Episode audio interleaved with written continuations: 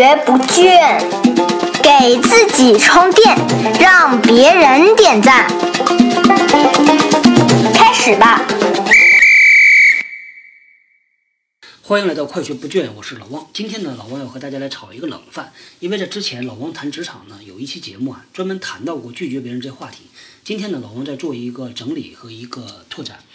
这个拒绝别人呢，对于很多很多人来说，都是一个特别特别为难的事儿。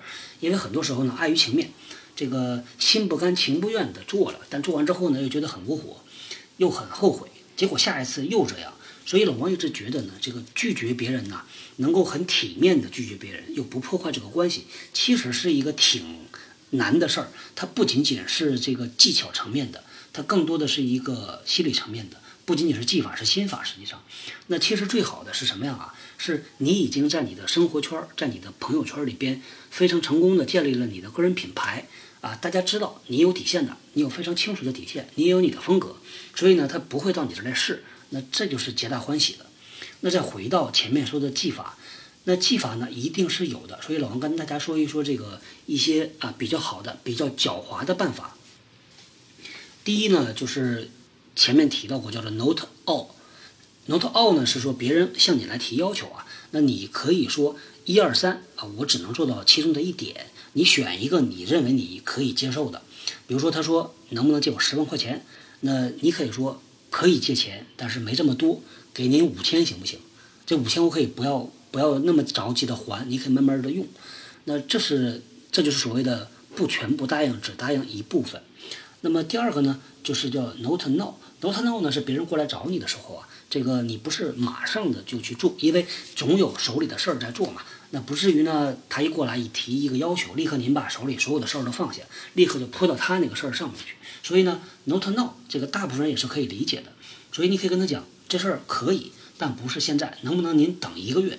那这个呢，其实就是很狡猾的一个拖了拖的办法。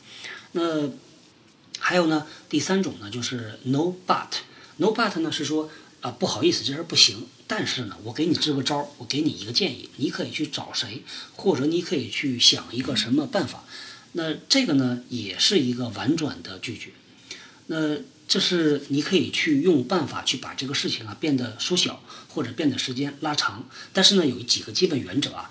当别人啊向你提出这个请求帮忙的这个要求啊的时候呢，第一需要耐心的请他讲完，不要呢他说这个能不能借我十万块钱，然后您这边呃就直接就停掉。你就说不行，那像这种情况呢，往往啊导致的就俩人就谈崩了，之后呢俩人互相拉黑，就相忘于江湖，就再也不讲话了。所以这都不都不是大家希望发生的。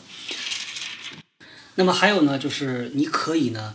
呃，不马上回答他。你说这事儿啊，让我想一想，我可能需要回去再多琢磨一下，或者我需要跟谁呃商量商量。那么这也是一个办法，这都是在表示第一个，你很重视他给你提的这个要求，而且你需要去好好的想一想，好好准备一下。其实呢，说到底，在心理层面上，那你是不想去帮他这个忙的，可能超过了你的能力，或者是会给你带来很大的负担。那与此同时呢，你又想维持关系。又想别人说你不错，拿到一个很好的风评啊，一个评价，那这个时候呢，那你就要去取舍了。你或者是你坚持你的这个原则，因为每一个人都有自己的原则的。所以当你坚持原则的时候呢，你要这个，你可能就要放掉那个。我们说的技巧啊，其实只是其中的一个润滑剂，能够确保不是那么硬邦邦的，你让别人这个需求呃要求反弹回去。所以呢，最终还是靠你一颗坚强的一个心。啊，他不是靠这些技巧，因为如果特别依赖技巧的话呢，长此以往，别人会觉得你很滑头、很狡猾，不那么靠谱、不牢靠。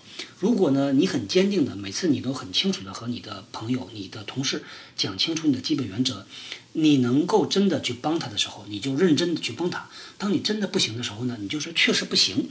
那长此以往，你个人的品牌就会树立起来，呃，别人呢也不会来不断的来突破你的底线。所以啊，这就是今天老王要和大家来聊的这个怎么样拒绝别人啊这个话题。那我们今天呢就聊到这儿啊，后天再见。